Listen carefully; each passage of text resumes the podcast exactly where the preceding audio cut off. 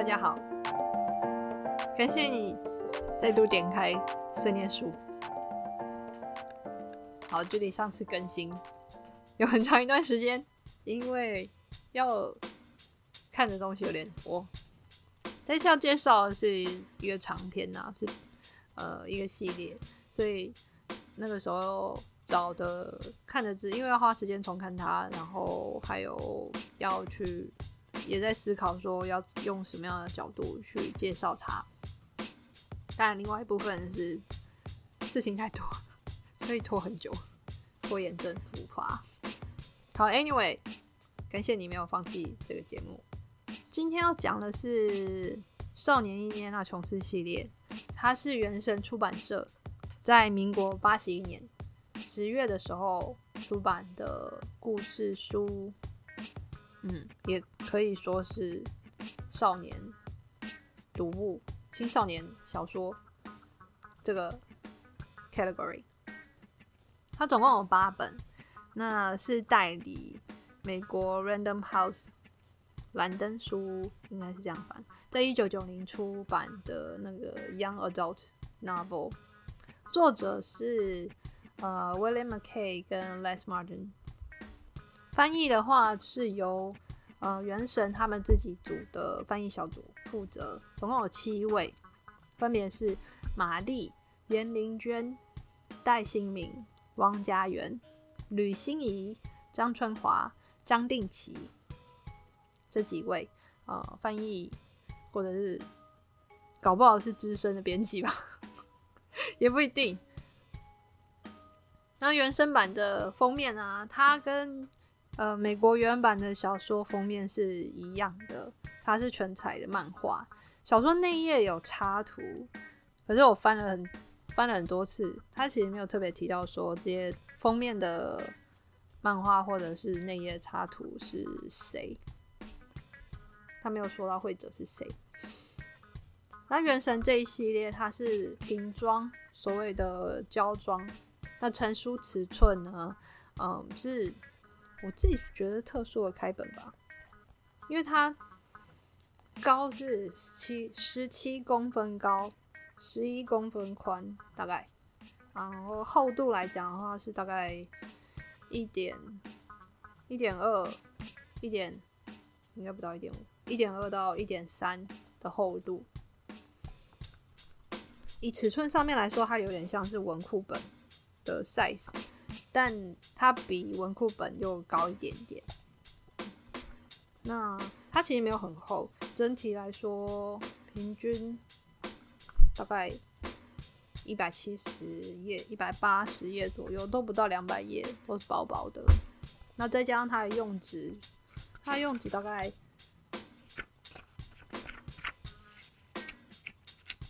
可能落在七十磅左右吧。不确定，我没有量磅数的那种仪器，也如果有的话，应该可以更精准的报。我现在只是凭手感去判断它大概是可能会是几磅的纸，不是很精准啊。那以整体的规格来上面来讲，它其实是小小的，所以我很喜欢，因为很好拿，你随便塞在外套的大口袋里面，或者丢在包包里面，它都不会是一个太大的负担。那它的封面是全彩上光，就亮亮的。内页是单色印刷，就所谓的黑白印刷。嗯，而且啊，它的文字是直排，就是跟一般常见的中文小说类似是一样的啦，不能说类似，就是一样的，是持直排的方式。内文是繁体中文，然后它没有注音。嗯，我们进入到没有注音的。阶段了，更有青少年读物的 feel。哼，这系列啊，它的封面还有折扣，折扣一下。折扣呢，就是如果有在翻书的，家里面有书的人的话，可以看一下。就是有小说这种书籍的人，可以看一下，它是在封面封底会有多一块一小块折起来的地方。有一些看书的人，他会用这个折扣，嗯，充当书签，就是也想要看到六十六页，然后他用其中一个折扣去卡在六十六页的地方，下一次再看的时候就可以从呃同样页数继续开始。有一些人会用折扣做这样的事情，但实际上折扣它嗯功能到底是什么？它的作用到底是什么？其实我没有听过真正的答案。通常是我自己观察来的，接下来讲的话都是我自己观察来的。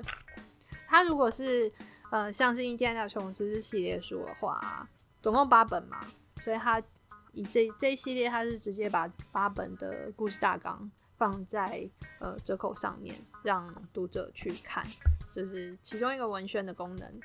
大家有时候也会在封面的折扣上面看到呃作者或者是译者，甚至会者的。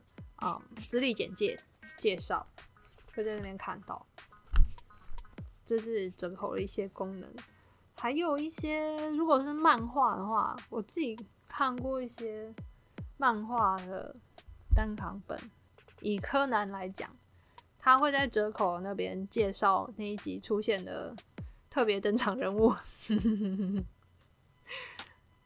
然后具体的功能来讲的话。对我自己来说，它也许可以降低封面的边边角角翘起来的几率。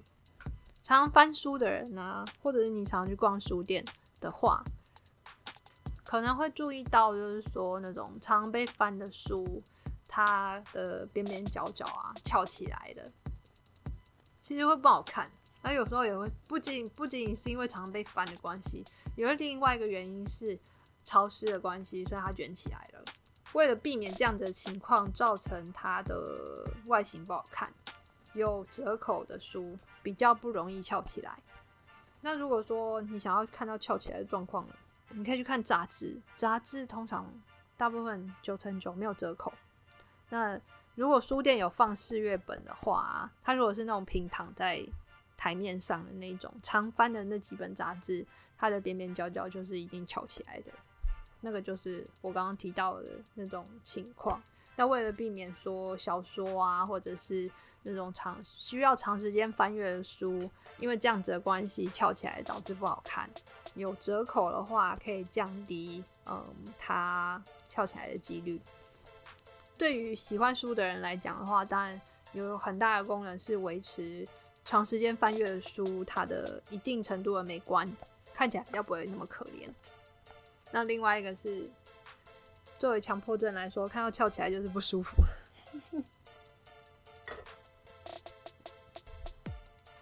具体上面有没有折扣？以近代的书来看，要看啦，要看各各家出版社他们自己的成本规划。还有考量，还有呃，出版计划本身的适性，去做做设定。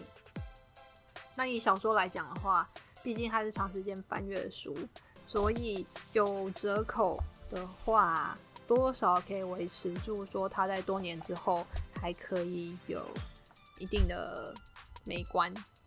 我觉得它的功能这个样子。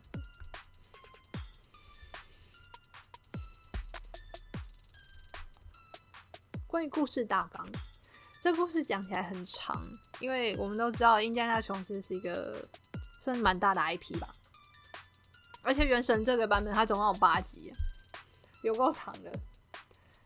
呃，好处是呢，它每一集都是独立的故事，也就是说，你今天随便挑一本看，你不会因为呃没有看过其他的，所以有跟不上的的我困扰。不知不觉我自己也讲了这句话。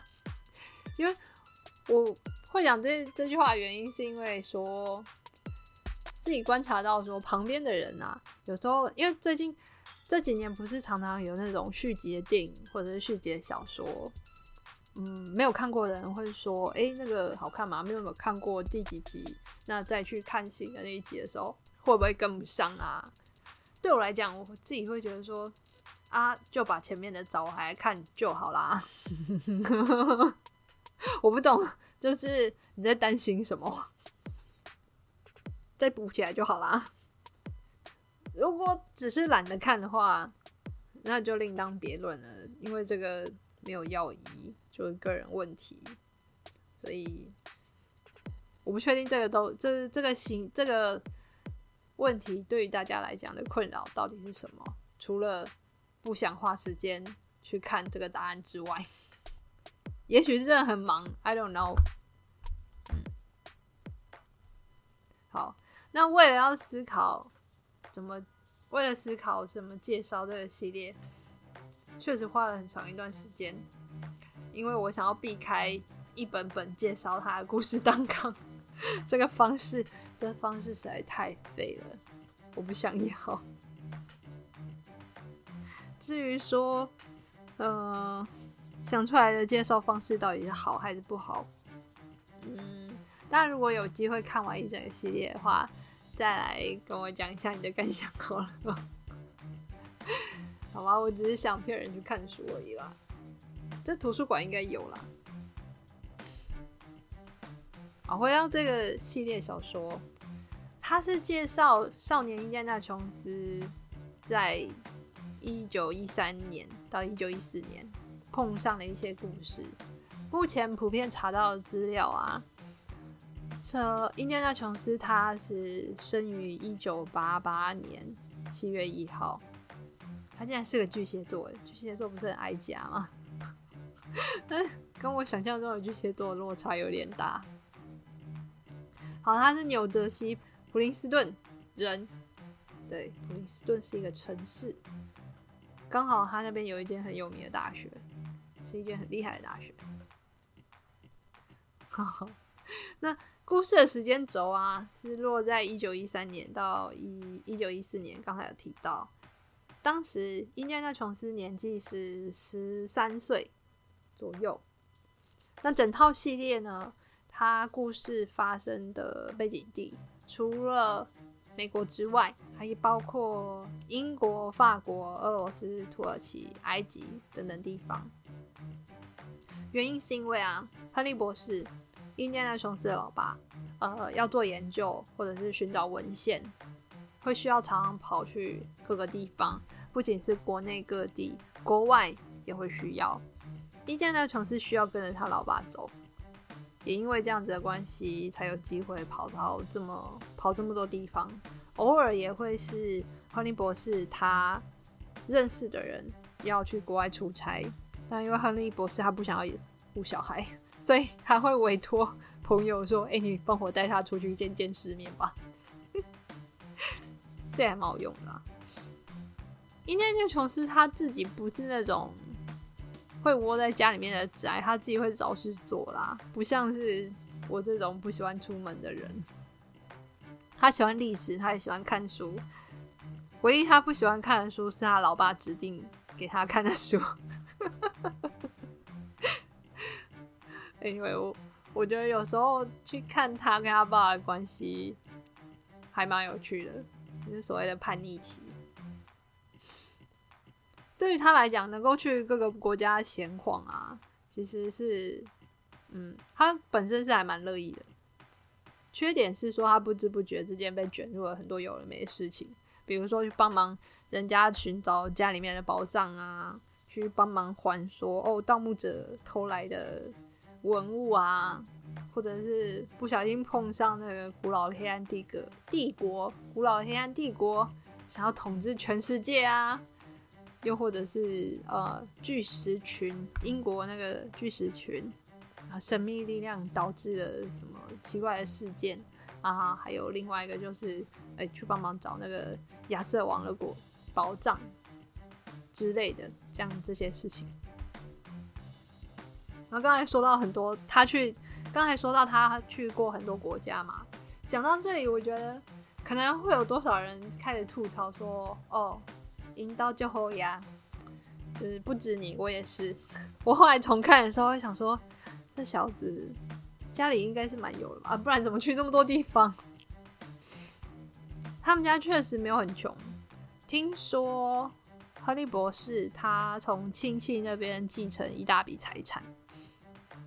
所以以财力来讲，确实还不错。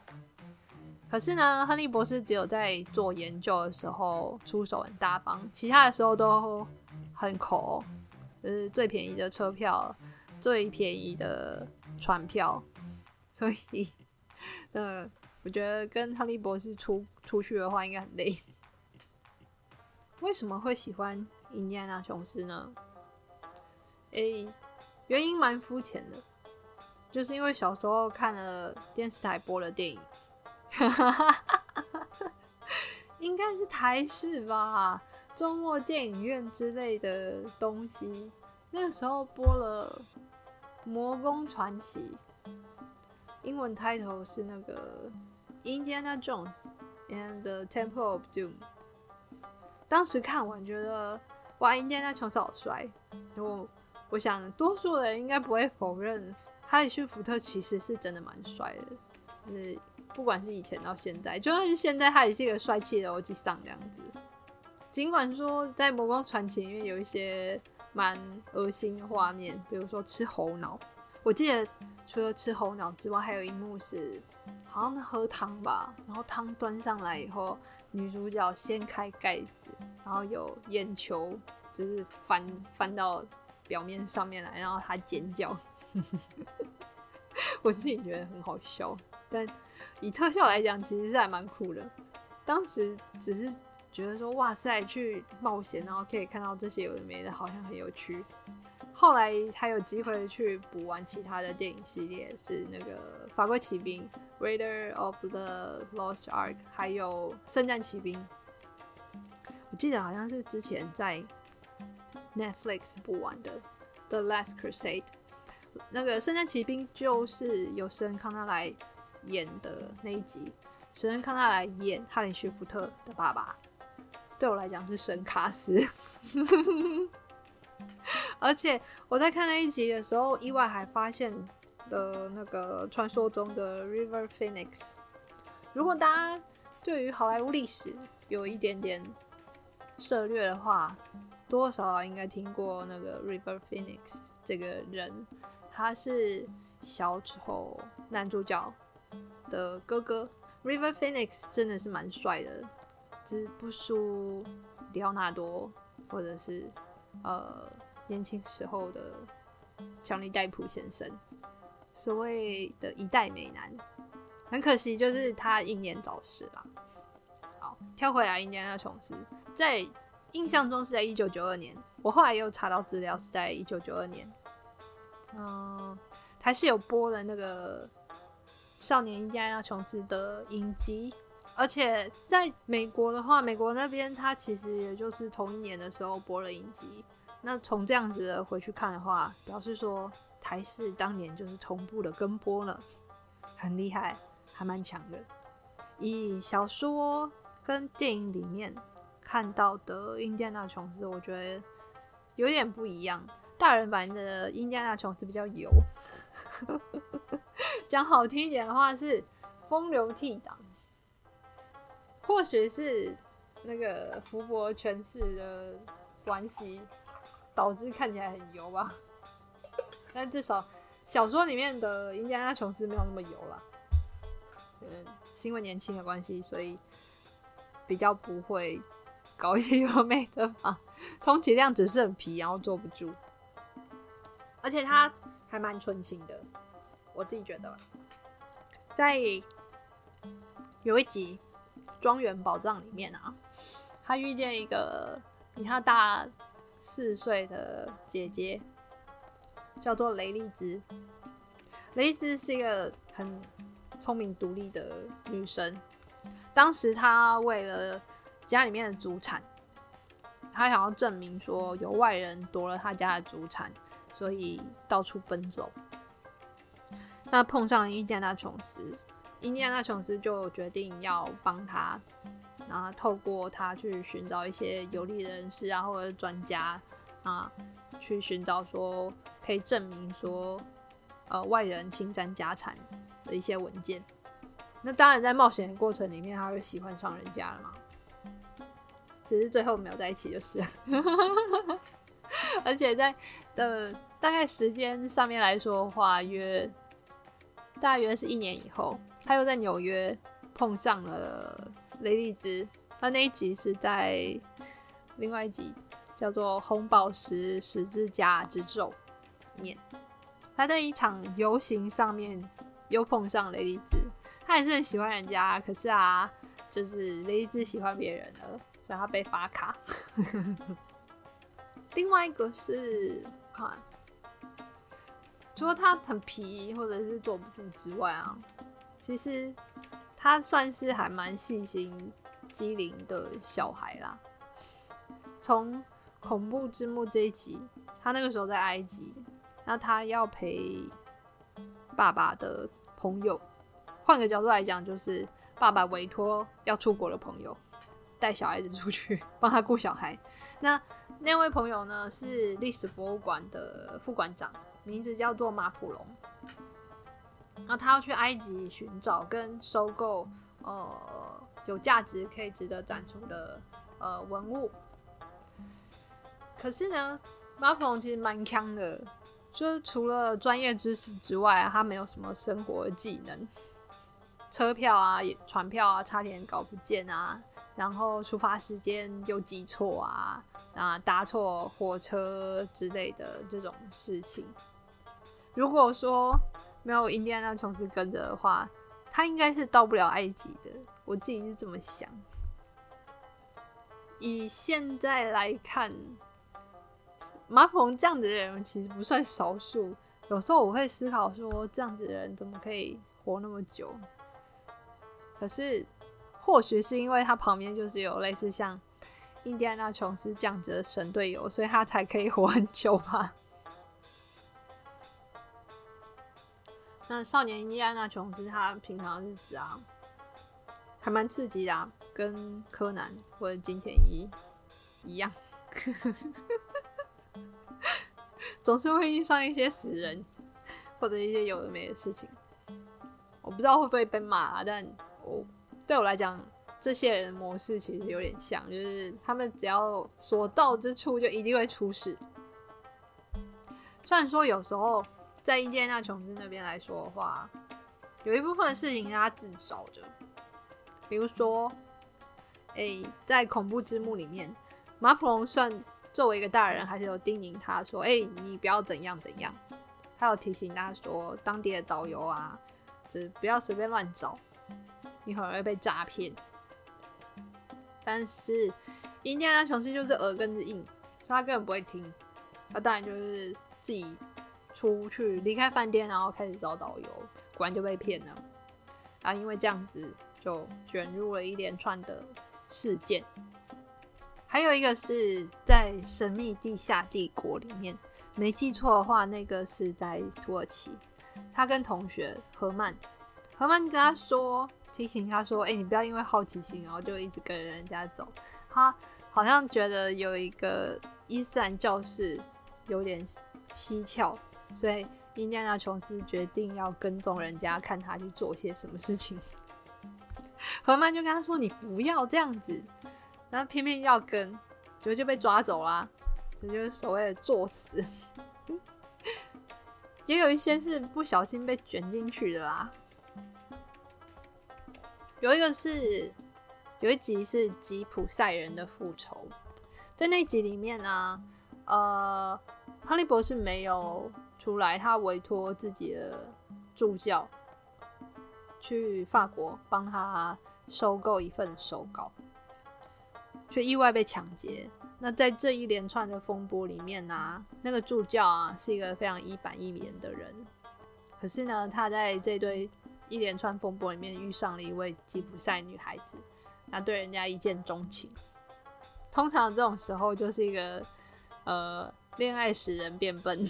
的概念，然后印第安琼斯就会开始收拾一堆烂摊子，然后又要保护他那个助教，确保他们可以平安的回家。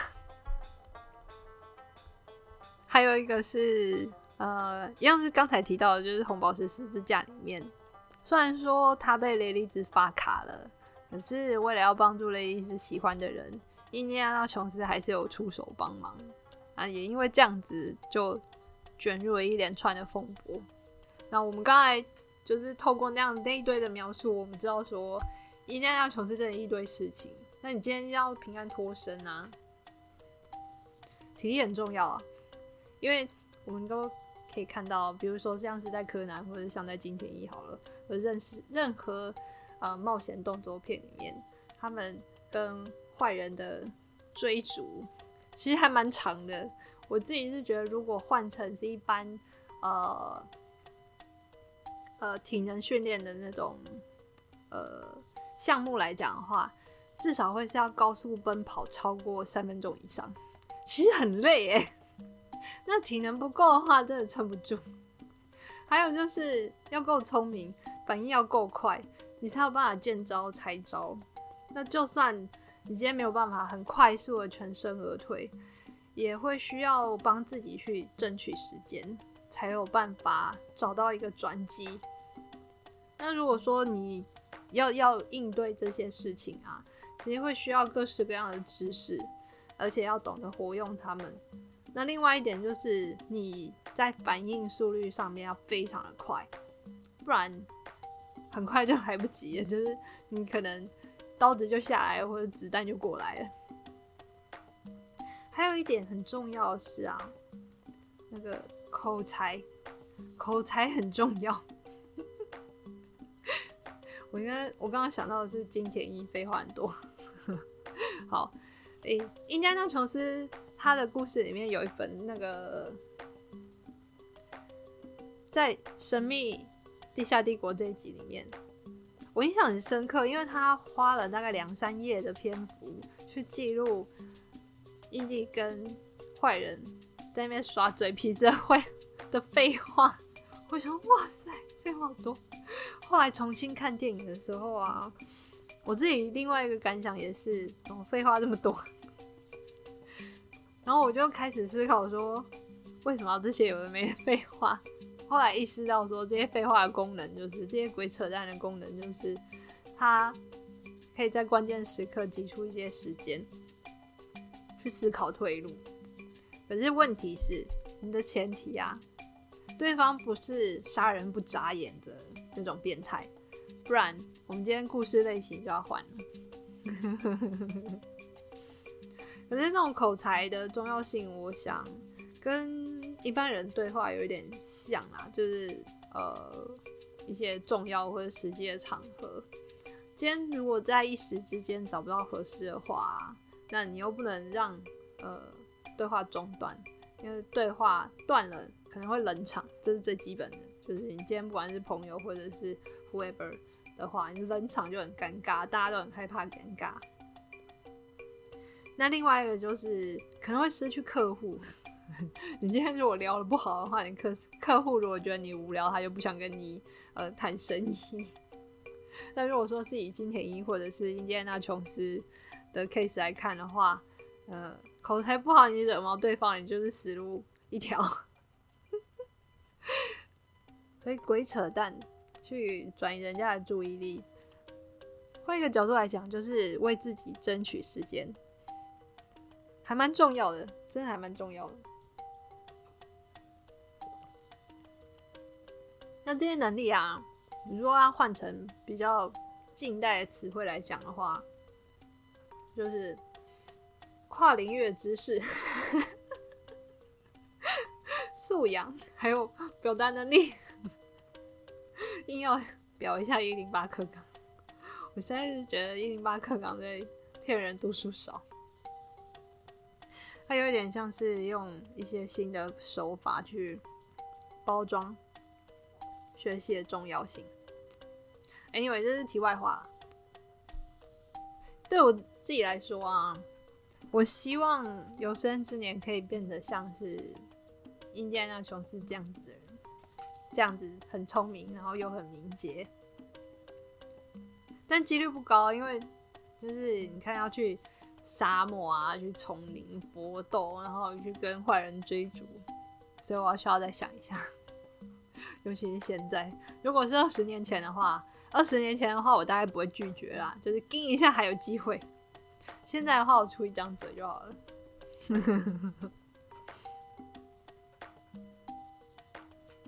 那小时候看这个书啊，还有包括现在重新看这个书，我很羡慕印第安纳琼斯年纪小小可以去这么多国家。尽管是说我们现在出国好像很常见，可是我自己是觉得是无法出国的人其实还是占还是占多数啦，只是。呃，社群媒体上面常播说哦，谁谁谁出国或 whoever，然后新闻媒体也常常说哦，出国旅游怎样怎样多方便，就是那种大肆报道的氛围之下，让人家觉得出国好像是一件很简单的事情。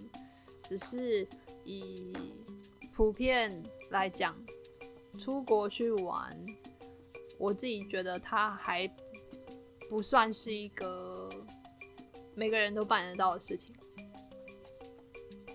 好，回到印第安纳琼斯，他在短短一年之内，在一九一三年之内啊，我曾经算过，在那一年之内，他就跑了四个国家呢。我觉得很强，超强。可是冷静想想啊，以前的交通方式其实一点也不舒服，也不方便。尤其是书里面，印第安纳琼斯有提到说，他爸总是选择最便宜的交通方式，除非刚好有人赞助。或者意外被升级，不然呢？他们通常都是搭最便宜的火车、游轮。当时也没有飞机，最多最多是那个飞艇。飞艇的话，可以在那个《圣战骑兵》这一集里面有看到，就是那个东西，或者是《魔女宅急便》里面出现的那个东东，就是。飞艇，不知道该怎么描述。大气球，然后下面有一个有有有类似火车车厢的东西，然后把人装在里面。最多就是这样。以这样的旅行方式啊，其实还蛮耗体能的。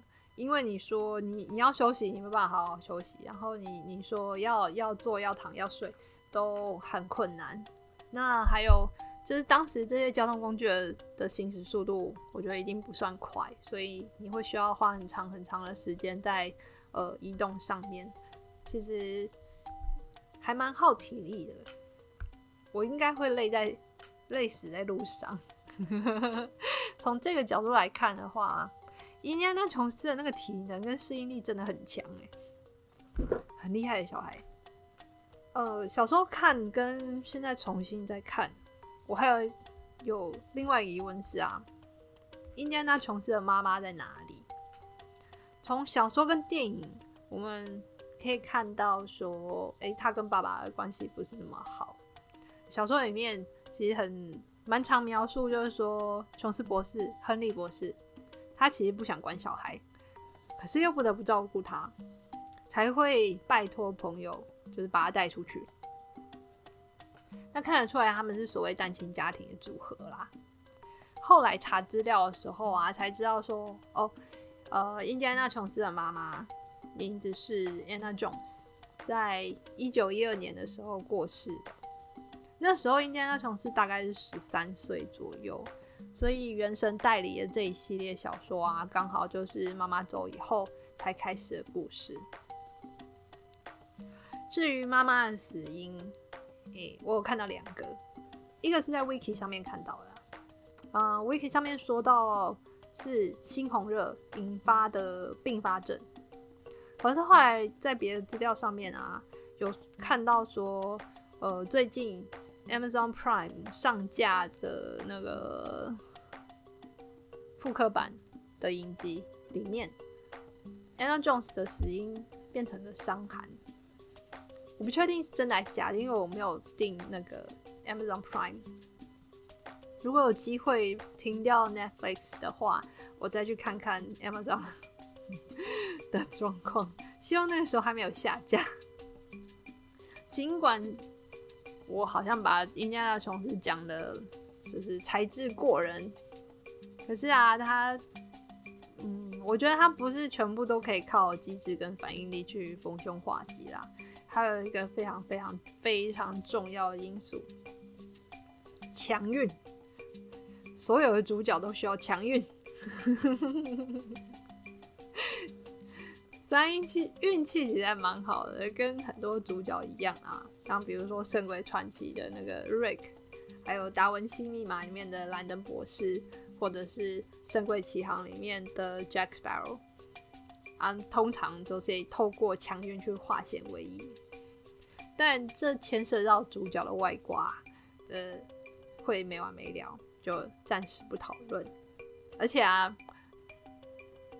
主角今天如果没有平安脱身的话，我们的故事类型就要重新划分了。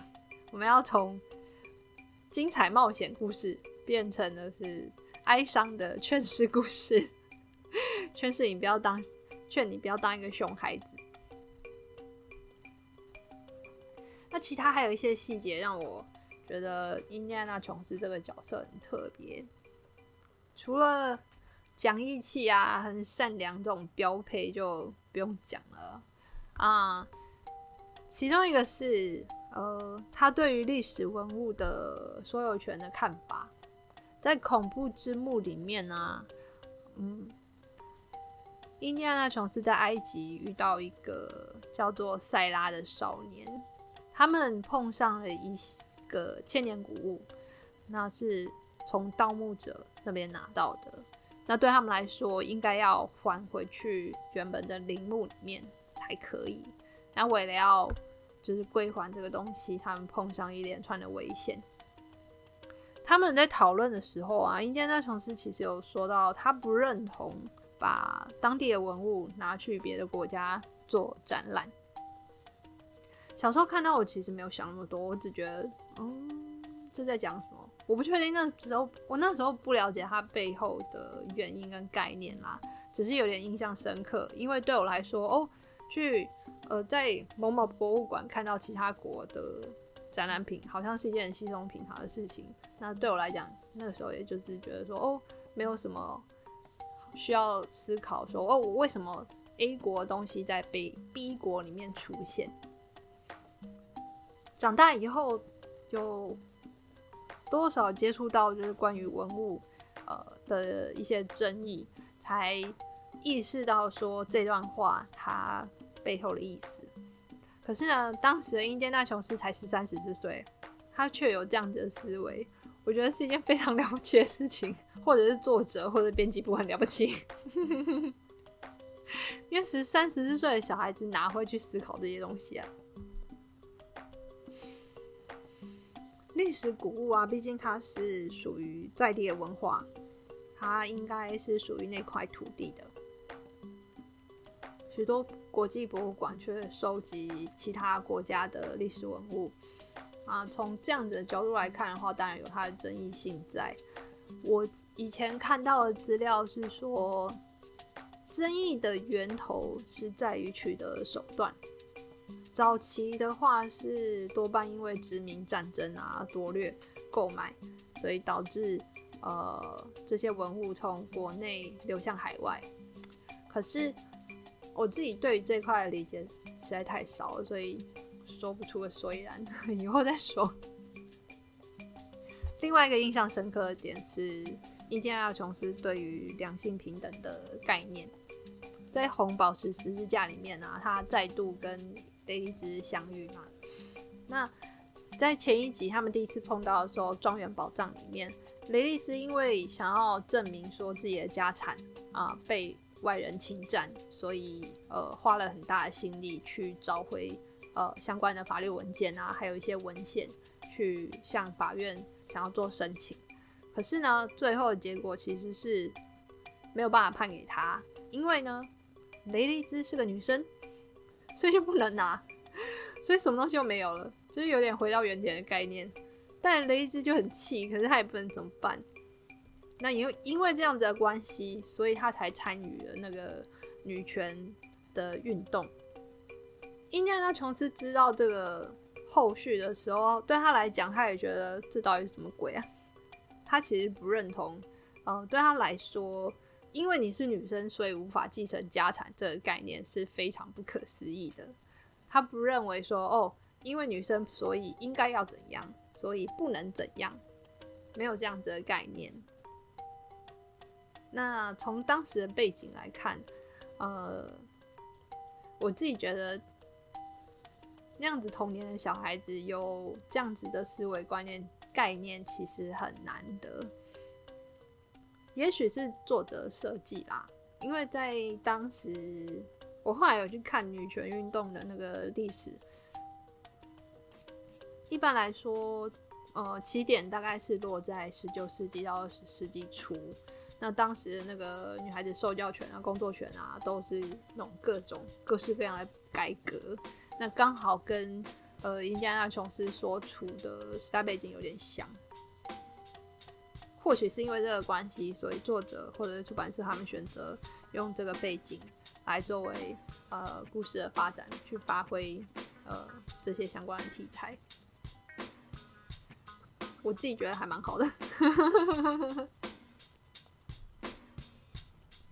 嗯，岔题一下，前一阵子在刷推特的时候啊，看到关于尼尔盖曼的 quote，那个 quote 是写 “Fiction is the lie that tells the truth”。我觉得这句话很棒。他在 Master Class 里面说过类似的话，故事。是用别种方式去阐述一个事实，或者是一项道理，用这些作为呃故事的主轴，让他们不再是单纯的呃童话或者是故事而已。